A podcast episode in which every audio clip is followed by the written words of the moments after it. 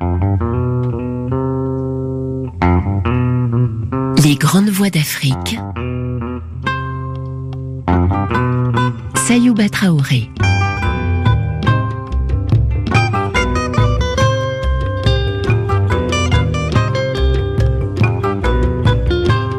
Aujourd'hui, dans les grandes voies de la littérature africaine, Boubou Ama, poète, philosophe, historien, homme de lettres et homme politique nigérien. En 1970, cet écrivain nigérien a reçu le Grand Prix littéraire d'Afrique noire. Avant d'aller plus avant, précisons que ce Grand Prix littéraire d'Afrique noire est attribué chaque année par l'Association des écrivains de langue française, l'ADELF. Il a récompensé depuis 1961 des écrivains confirmés comme le Congolais Henri Lopez et l'Ivoirien Amadou Kourouma.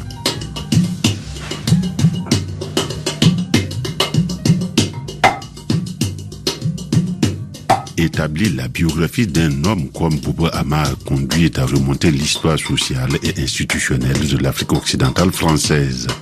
Né à Fénéco, petit village Songhai à l'ouest du Niger, il étudie d'abord à l'école préparatoire de Terra de 1916 à 1918, puis à l'école primaire régionale de Douri, commune anciennement située à Haute-Volta et annexée à la colonie du Niger lors du partage de la Haute-Volta entre la Côte d'Ivoire, le Soudan français, c'est-à-dire le Mali et le Niger. Puis Boubou Ama est envoyé à l'école élémentaire supérieure de Ouagadougou afin de préparer le concours d'entrée à la célèbre école normale William Ponty à Dakar, à laquelle il est admis en 1926. Cette simple évocation nous oblige à nous arrêter sur cette école William Ponty.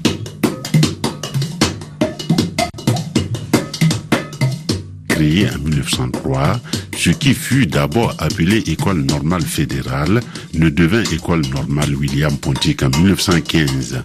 Elle doit son nom à William Amédée Merleau-Ponty, gouverneur général de l'Afrique occidentale française de 1903 à sa mort en 1915 c'est l'école normale fédérale de l'Afrique occidentale française. Cet établissement a formé la plupart des instituteurs, médecins et cadres d'Afrique de l'Ouest, dont de nombreux ministres et chefs d'État ou de gouvernement, tels que Félix Houphouët-Boigny, Modibo Keïta, Hubert Maga, Mathias Sorgo, Amani Djouri, Mamadou Dia, Bernard Dadier, Emile Derlez ou Abdoulaye Wade.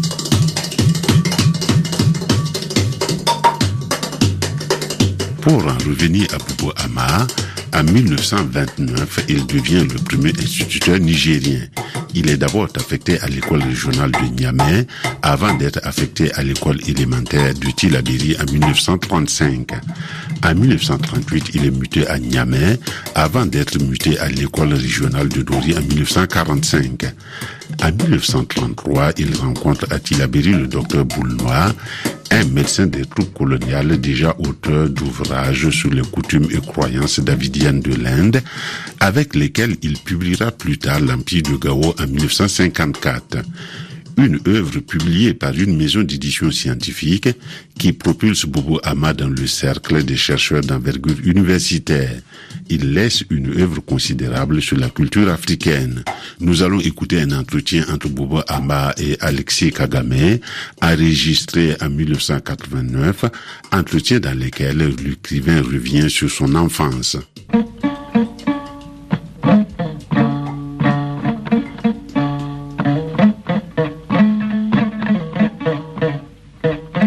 À l'école de la tradition, l'extraordinaire aventure de Bicado, fils de Noir.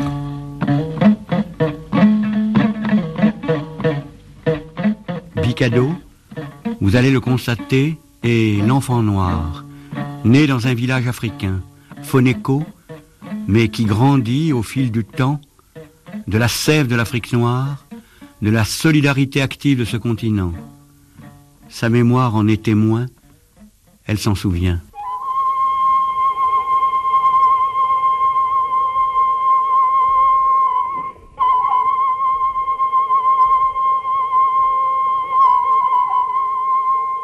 L'homme que je suis était d'abord un enfant. Il est né à Foneko, tout à fait à l'ouest du Niger. Tout jeune, j'ai pris l'habitude de vivre en groupe avec le garçon de la concession du quartier. Nous avions pris l'habitude de nous amuser sur la grande place du marché, sur la grande place euh, du village. Nous avons appris avec des épines à fabriquer des flèches pour tuer les sauterelles, avec du bois faire des flèches pour tuer les margouillas dans les buissons. Nous avons pris l'habitude d'aller à la mare de Fonécourt. Eh bien, cette mare a été pour moi l'océan, parce que c'est là que j'ai appris à nager, c'est là que j'ai vu dans mon enfance la plus grande étendue d'eau.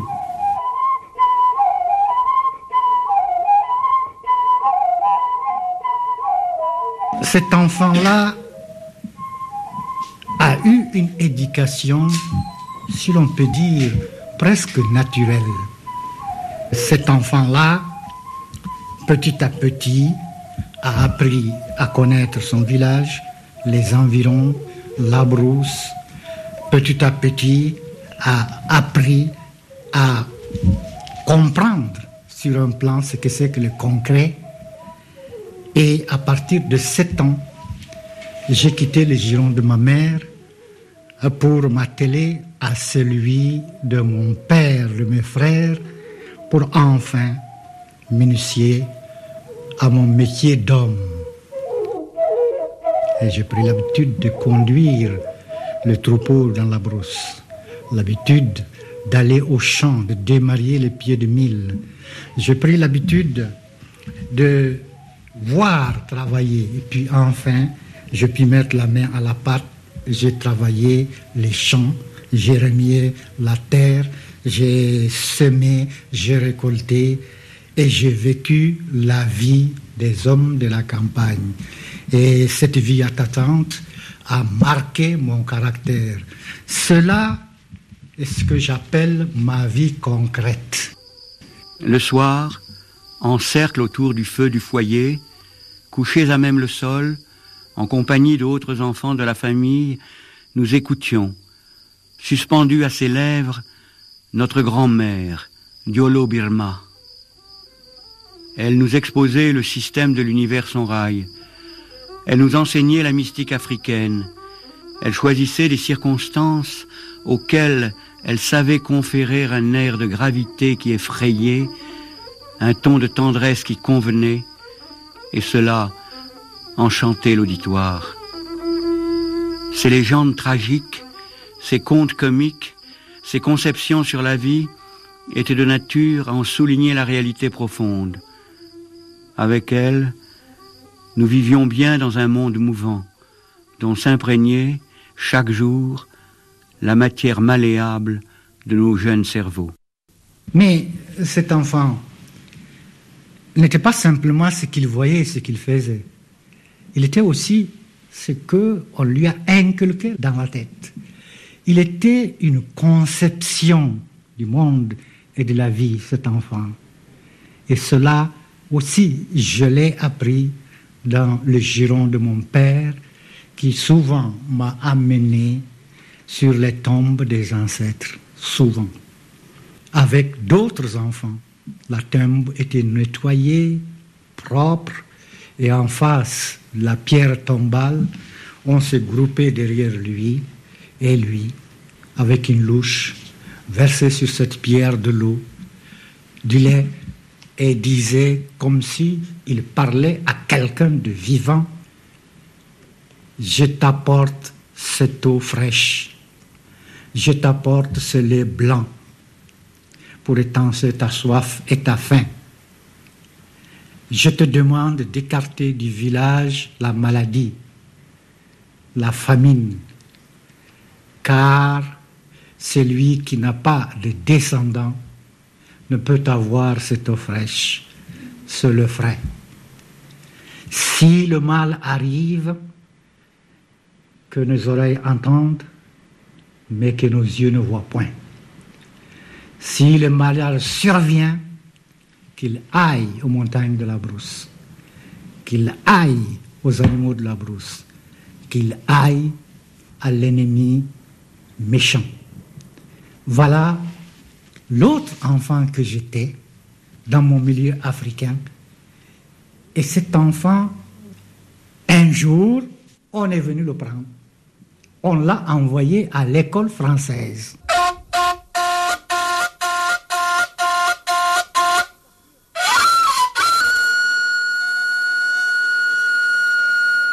D'abord, une première impression géographique. Avant mon départ pour l'école, je n'ai jamais quitté mon petit village. Boubou Ama à l'école française, Kotianima, rencontre avec l'Europe. Et alors, pour moi, la fin du monde, c'était l'horizon que j'apercevais derrière les collines. Puis le jour où j'ai, euh, mon père m'a pris en groupe pour m'amener à Terra, je suis venu jusqu'à la colline. Et derrière la colline, l'horizon a reparu plus loin. Et finalement, j'ai compris que le monde n'est pas si clos que ça, qu'il est vaste et qu'il est toujours des horizons qui se succèdent. Et c'est cette impression géographique, je l'ai eue quand je marchais à pied de Terra à Dori, Kaya, Ouagadougou. Et quand de cette ville, par le camion, par euh, la pirogue, par le train, je suis allé à Dedougou, San, euh, Segou, Koulikoro, Bamako, Kai, enfin Gorée. Alors là, j'ai compris que l'espace est infini.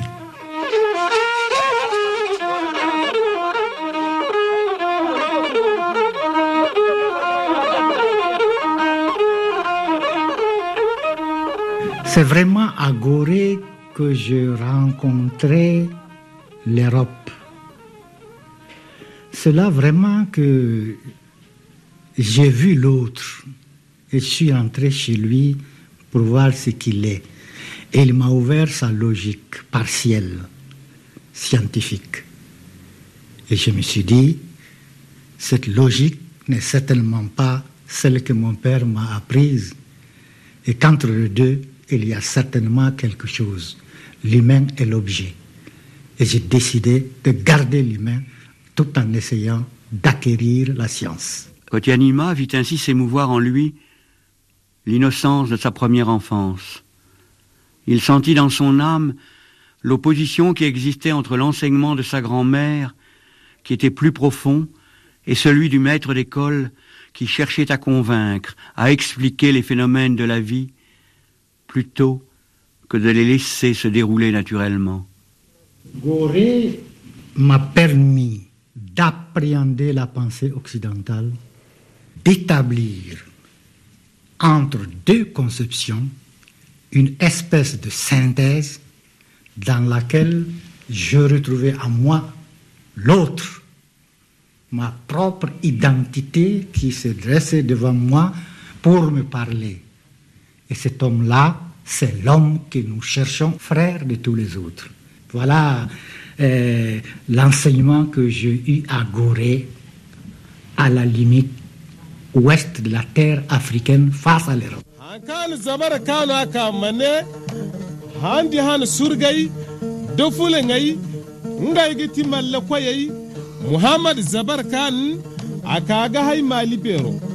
De la tradition orale à l'histoire. Les Peuls et les Touaregs en étaient les maîtres. Mohamed Zabarkan a Haïmé. mali bero Mohamed Zabarkan a eu comme enfant Mali Bero, le- Mali le Grand. L'histoire est l'actualisation du passé. Chez nous, les Sonrai, il y a une caste qu'on appelle les Sonyanké qui, au cours des séances magiques, régurgite des chaînes longues d'apparence métallique, soit en fer, en or ou en cuivre. Et chaque chaînon représente un ancêtre. Et cette chaîne unique est l'âme du clan. Quand l'ancien meurt, il la passe toujours à son héritier. Le pouvoir historique, c'est d'abord l'objet qui représente ce pouvoir. Et même quand vous êtes nommé chef, si vous n'avez pas cet objet, eh bien, vous n'êtes pas chef. Ce qui veut dire que l'histoire n'est pas simplement la date, l'histoire n'est pas simplement l'événement.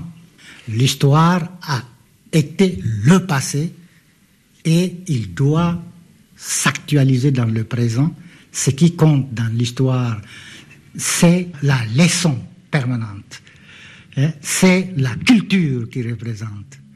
Et c'est cela qui m'a fait venir à l'histoire pour connaître les raisons de la personnalité de Tunka, de la personnalité de Sundiata, ou sur un autre plan de Kanko Moussa, du Mansa Suleiman, ou alors d'Askia, et sur un autre plan particulier de l'animisme, la personnalité d'un Sony.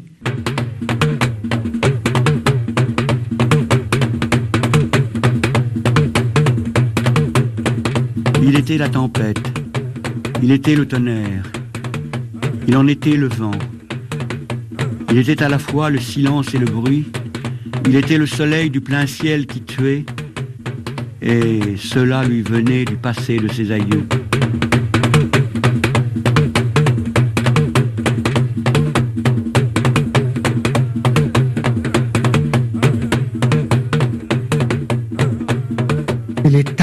Disent Sony Ali. Effectivement, Sony n'est pas un mythe. C'est un empereur, il a existé. Mais pour nous, c'est pas Sony qui existe, c'est Si ou Shi. C'est celui-là qui existe. Sony n'en est que l'incarnation qui a réuni en lui toute l'âme son rail, toute la mystique, toute la magie son rail, qui n'était plus de ce fait un homme, mais un génie. Et de Sony, on dit le père des si, le père des tonnerres. Sony Ali, c'est une force, c'est plus que Sony Alibert, c'est Sony. Voilà. Siyeiba, Baneiba, Wandu Sisirbo, Moi Siyai Baba, Kanuna Benai Baba, Gauka, Wandu Sisirbo, Siyai Baba, Benai Baba, Wandu Sisirbo, Katondi Zindikama, Moi Zangai Kanu Nufusu, Gabtaga Nesi, Gauka, Katondi Zindikama, le père des si, le père des tonnerres, le Sisirbo de Wandu, ayant la conjonctivite, le il père allume des le feu. tonnerres, Ayant la carie le de il Wandu, croque les gravillons, ayant la le conjonctivite, mesure, la il calebasse allume le feu, secours de l'homme ayant la carie dentaire, Il dit, il croque les gravillons, il est à la le hauteur pied de moi. mesure, la calebasse mesure, secours de l'homme éloigné. Il dit, laissez-le, il est à la hauteur de ma poitrine.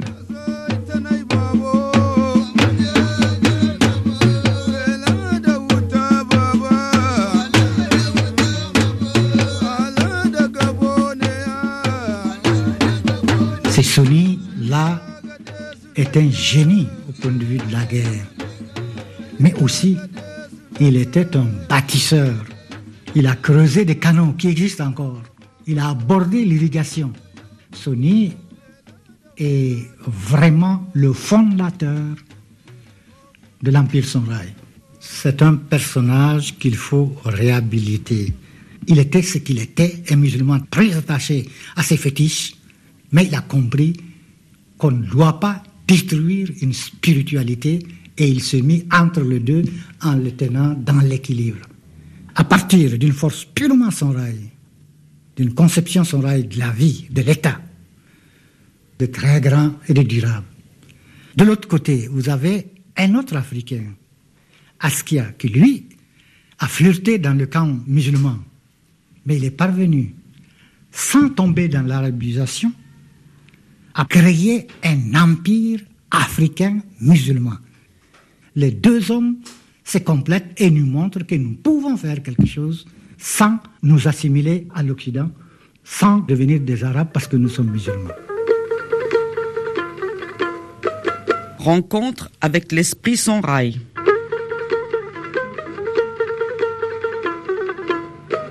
Enfant de l'homme, veux-tu que je te conte la vie Ce souffle de Dieu dans la matière est le support et la forme visible. Veux-tu que je te dise d'où viennent Sirfa Benegondi, le serpent multicolore du ciel, l'origine de la connaissance et l'aventure merveilleuse de Harakoi, la déesse des eaux? Suis-moi bien, mon fils, je vais t'enseigner l'Afrique, ton continent. Il est de paix, de vie pure qui ne meurt jamais. L'Afrique, mon enfant, n'est pas sauvage, n'est pas ignorante. Elle est savante de la première science donnée aux hommes quand un jour, par l'enseignement du serpent, ils franchirent le mur de l'irraison dont la gangue les enserrait de toutes parts de son opaque muraille d'obscurité. Enfant, c'est cette vérité que te racontent le Coran et la Bible. C'est mon fils, l'histoire d'Adam et d'Ève, celle du premier homme et de la première femme. Mais c'est là une vérité, les gens du livre.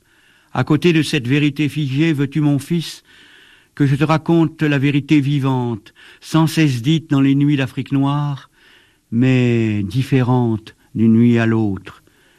Cette vérité africaine de la vie et du monde, c'est cela, mon fils, que je veux t'apprendre.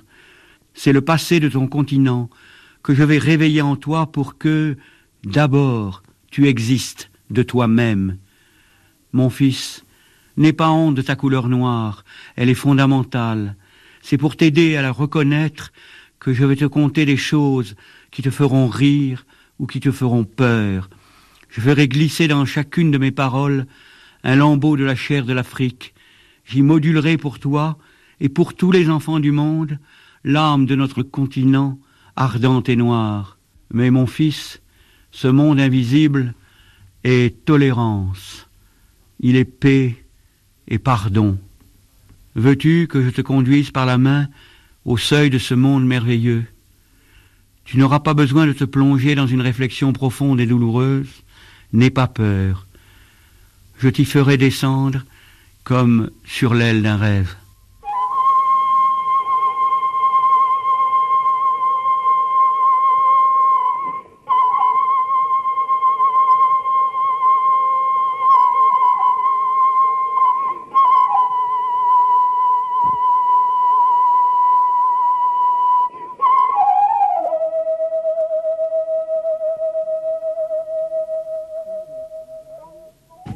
Sonrailles, ce qui existe d'abord, c'est la matière physique, l'univers. Mais dans cette matière, son esprit, son essence. Et pour les sonrailles, l'univers a une profondeur. Les sept ciels d'en haut et les sept ciels d'en bas.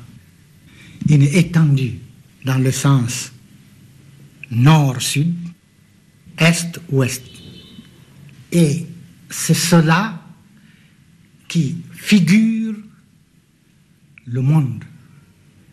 Et quand le sonrail fait quelque chose, une maison, un atelier, il consacre des objets, cinq, très durs, soit des scories de fer, ou bien des tessons pris dans un ancien village. La maison n'est pas les quatre murs de la maison. La maison, c'est cette force mystique captée dans l'objet, qui est dans la terre. C'est ça la maison. C'est ça l'univers ramené à sa plus simple expression.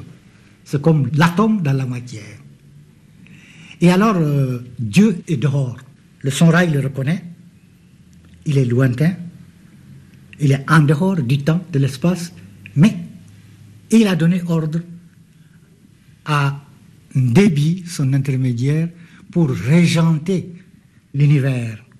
Donc, ils reconnaissent la primauté de Dieu, mais ils composent avec l'univers physique et spirituel, ils amènent jusqu'au seuil de Dieu et ils s'arrêtent devant la foi et la religion révélée.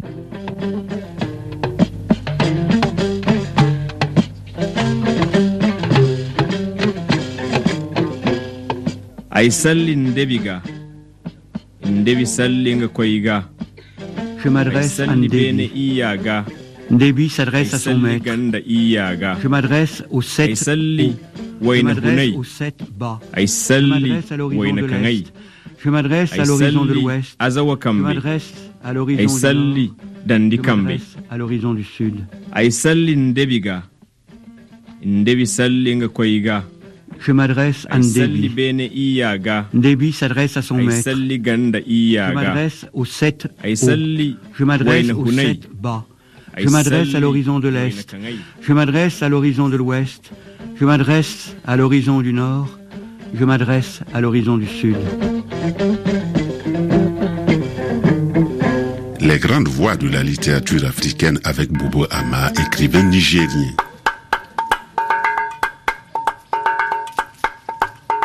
Amorcé par la publication du livre L'Empire de Gao, Histoire, coutume et magie des Sonrailles en 1954, l'écriture de Bobo Ama est surtout marquée par l'histoire et les recherches sur l'histoire des peuples, la défense des cultures africaines. Quelques titres pour comprendre. Histoire du Gobi et de Sokoto en 1967, Kotia Nima, un rencontre avec l'Europe à Paris en 1968, Histoire traditionnelle d'un village Songhai Feneko en 1970, Contes et légendes du Niger en six volumes de 1972 à 1976, écrit sur le Soudan en 1983. C'est ce grand témoin de l'évolution historique et politique de l'Afrique occidentale française qui nous intéresse ici. Nous allons écouter un extrait de l'émission Mémoire d'un continent que le professeur Ibrahima Baba Kake a consacré à de longs entretiens avec Boubou Ama.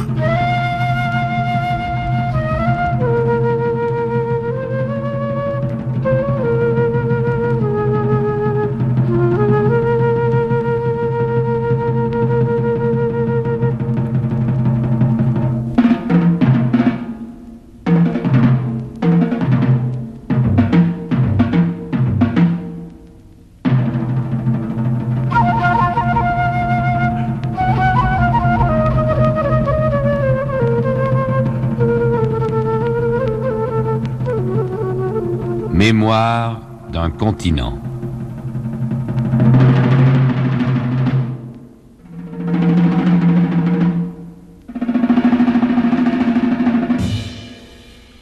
Panorama de l'histoire africaine.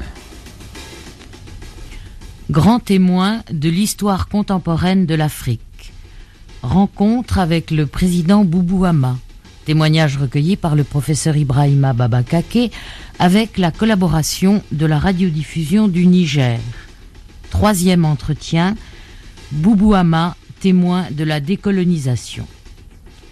Nous vous rappelons que les grands témoins qui s'expriment dans cette émission sont entièrement libres de leurs propos. D'autres témoignages peuvent venir par la suite éclairer différemment ce proche passé. Au jugement de l'histoire, tous les témoins doivent avoir la parole.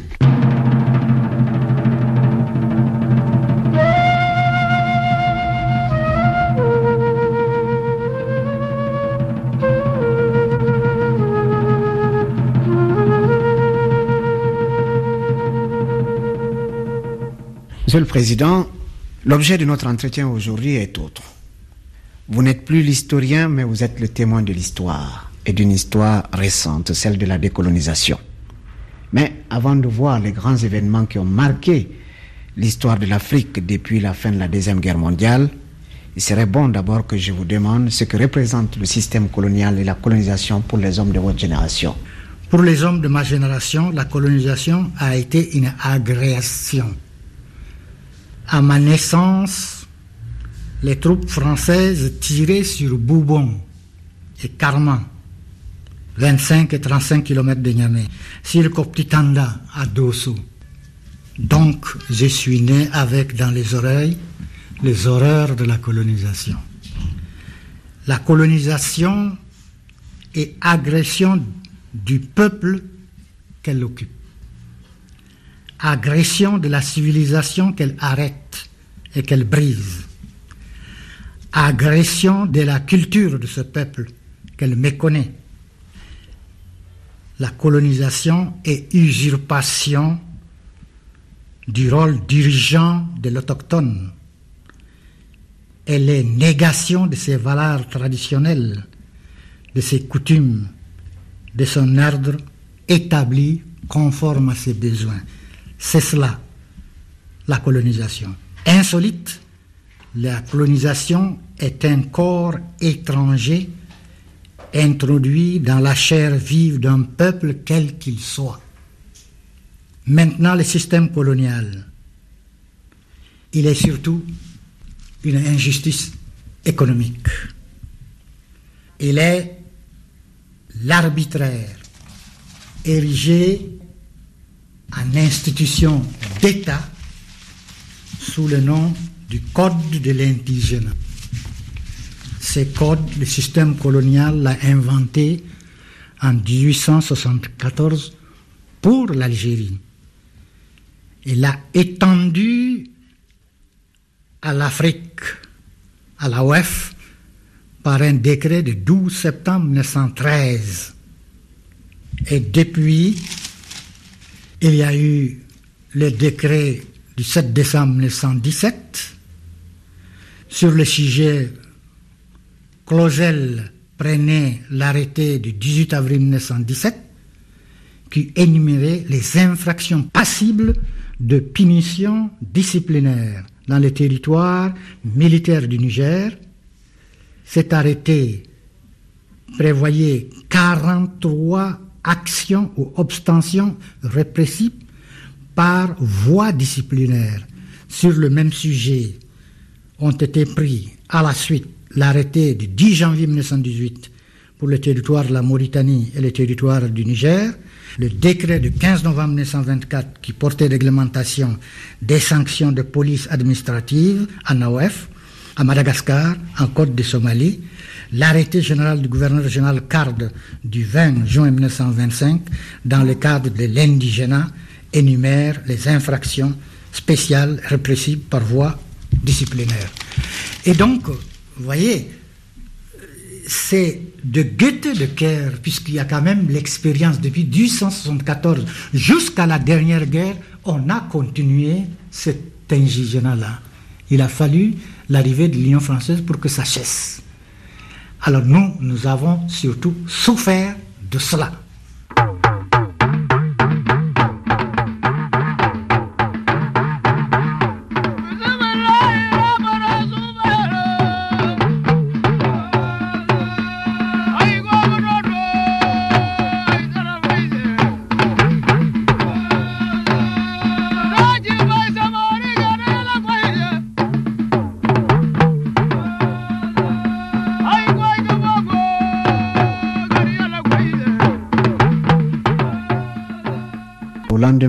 Deuxième Guerre mondiale, à partir des années 45-46, il y a un réveil de l'Afrique.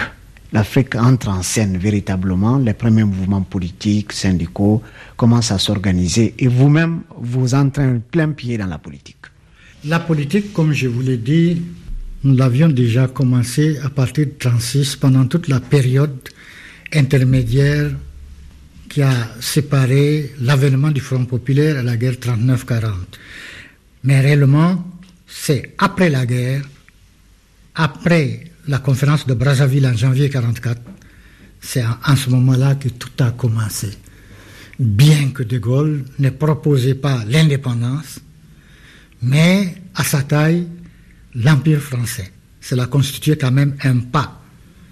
Puis, la seconde étape était 45, les deux constituantes, où la parole enfin a été donnée à l'Africain, où les candidats européens et africains ont exhibé devant le public leur programme, le blanc, pour indiquer comment, dans un ordre, la colonisation doit continuer, et le nègre pour dire comment la colonisation modifiée doit aller vers plus de liberté, plus d'émancipation. Et particulièrement, nous, nous avons soutenu ici au Niger à cette époque Philippe Dabo. Et j'étais frappé par son programme où justement il parlait du fait africain, où il parlait des empires africains, de ce substrat soudanais qu'il faut reconstruire sur une nouvelle base, et cela m'a emballé et j'ai voté pour lui. L'autre étape été 46, le congrès de Bamako, auquel j'ai assisté. Eh bien, ce congrès a été le point de départ, parce que c'est là que pour la première fois, le problème de la personnalité africaine et de l'émancipation africaine a été posé clairement en réaction des États généraux de la colonisation qui voulaient reprendre d'une main ce que la France avait donné par la suppression du travail forcé. Qu'est-ce que c'est que ces États généraux de la colonisation? On en a parlé beaucoup. Ces États généraux de la colonisation, c'est l'ensemble des colons d'Afrique, de Madagascar, de partout, qui se sont réunis pour essayer de faire un autre mouvement qu'ils appellent le mouvement de rénovation africaine qui devait freiner, euh, qui devait dire en somme à la France de 46, vous êtes allé trop loin, il est temps de revenir en arrière. Eh bien, c'est simplement à Bamako que j'ai vu les aspects de la politique, parce que était présent le Parti communiste, étaient présents des Africains de tous les bords, et je me rappelais que nous étions trois. Jinsou, Appétit et moi à poser le problème de l'autonomie administrative et financière. Tous les congrès, y compris les communistes, ont rejeté cette formule. Mais ce qui était bien, c'est que la première fois, on a conçu à la taille de l'Afrique un mouvement et non pas un parti un rassemblement de toutes les couches sociales sur la base d'un territoire, sur la base de la l'AOF, sur le plan des assemblées territoriales, sur le plan du Grand Conseil et des assemblées métropolitaines pour défendre à travers les lois et les décrets les intérêts de l'Afrique.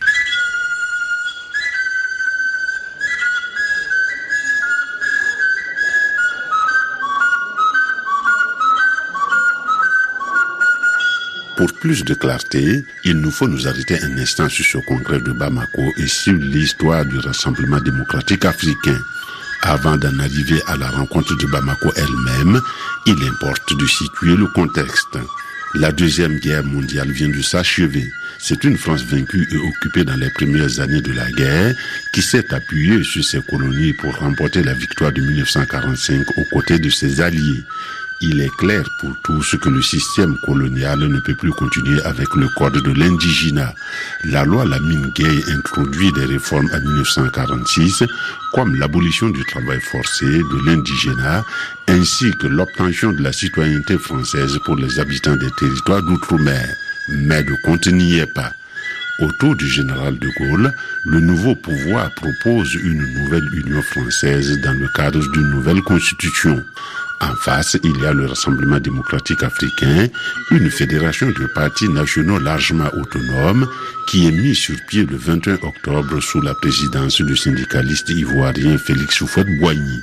Ce mouvement panafricain francophone rassemble des partis visant à l'émancipation de l'Afrique francophone du jour colonial, tout en conservant des liens avec l'Union française. On ne parle pas encore d'indépendance, en tout cas on hésite à prononcer le mot, mais l'idée fait son chemin. Signalons que cet engagement et cette action politique ont valu à Bouba Ahmad d'être président de l'Assemblée nationale du Niger de 1958 à 1974. Ce contexte historique situé, nous retrouvons le professeur Ibrahima Babakake et Boubou Ama.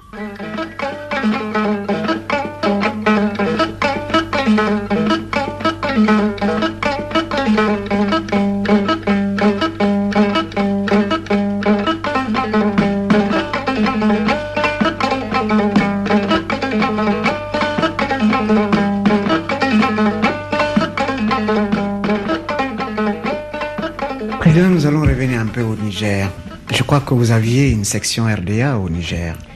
Et quel a été son rôle ici, jusqu'à l'indépendance Eh bien, les sections du RDA ont été inspirées par le programme général de la lutte contre le colonialisme. Tout le monde adopte ce programme-là et quand on est parlementaire à l'extérieur, il y a des groupes du RDA à toutes les instances qui défendaient ce programme.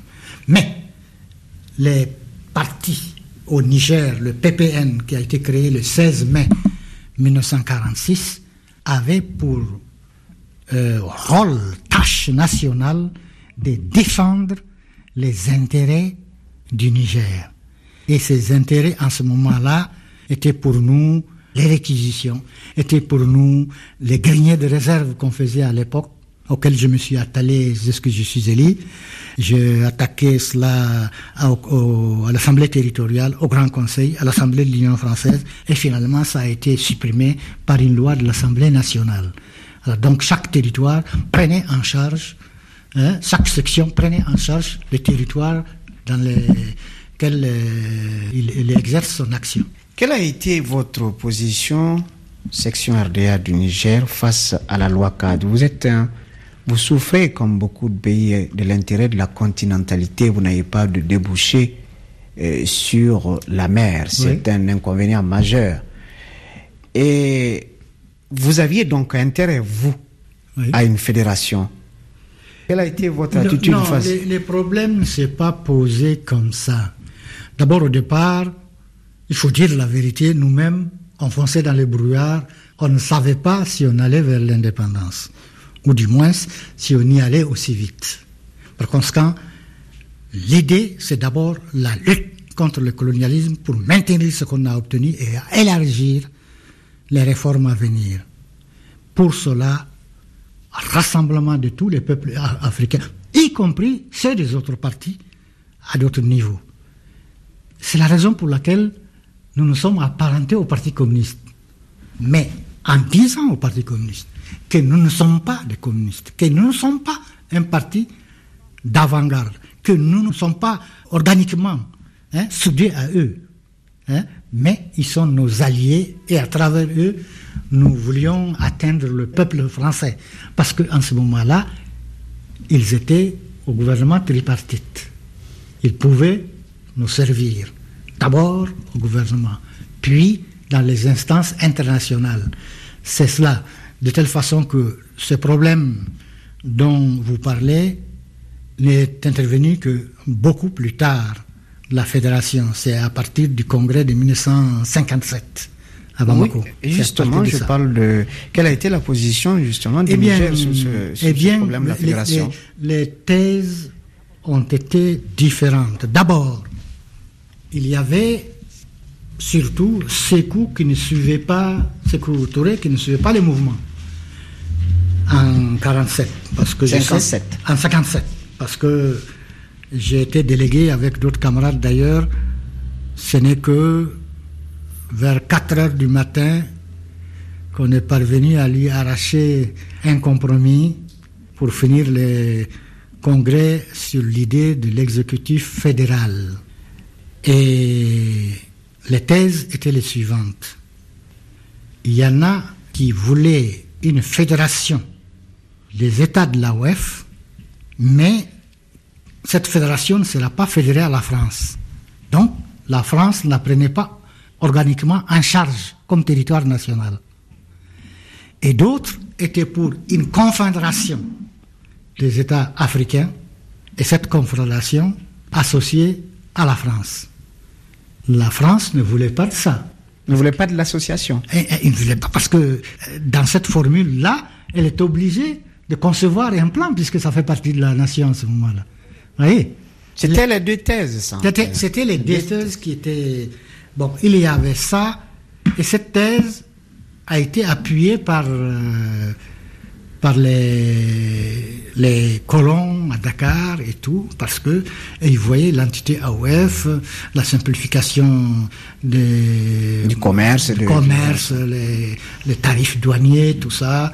hein. Et puis, euh, il y avait aussi euh, cette euh, qui existait entre les pays développés et ceux de la côte.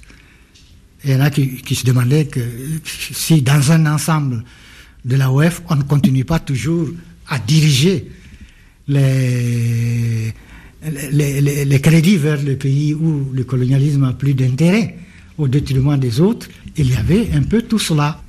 Et puis, il faut dire aussi qu'il y avait les chocs des idées et des personnes.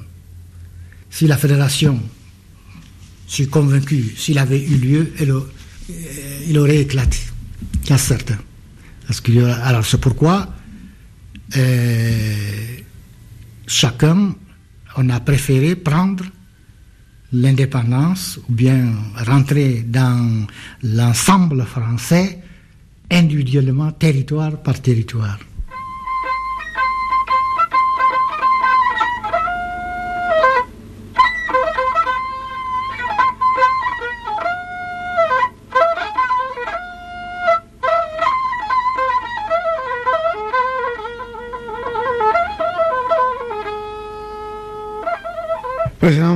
Nous voici au terme de ce long entretien très enrichissant pour nous et pour tous nos auditeurs. Cette émission a été enregistrée le 19 août 1980 à Niamey à la résidence du président Boubou.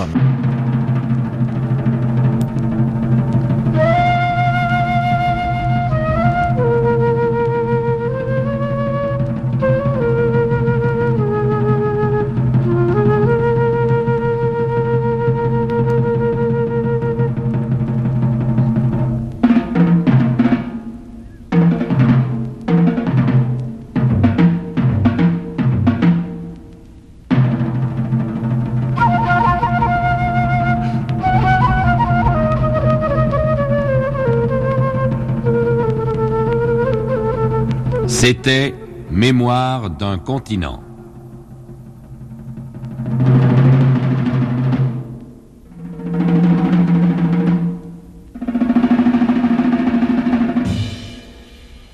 Panorama de l'histoire africaine.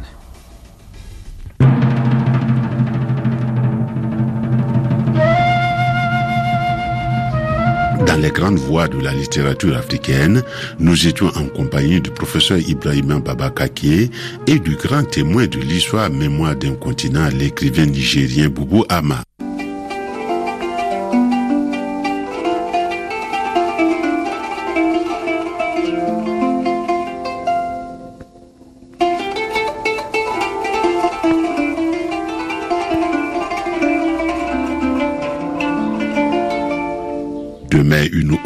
Grande voix de la littérature africaine, Fatima Zora Himalayenne, dite Asia Djiba, femme de lettres algérienne d'expression française, auteur de nombreux romans, nouvelles, poésies et essais, considérée comme l'un des auteurs les plus célèbres et les plus influents du Maghreb. À demain.